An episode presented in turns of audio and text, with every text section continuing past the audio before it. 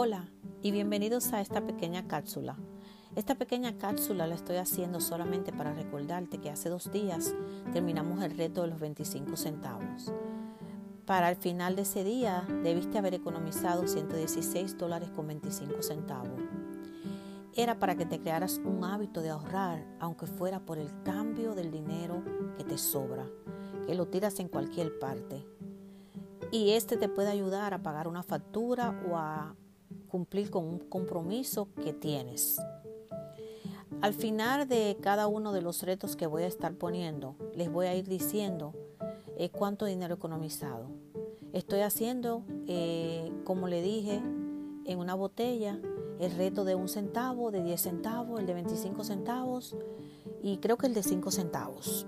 Eh, tengo cuatro botellas en el cual todo el cambio que tengo lo voy poniendo ahí.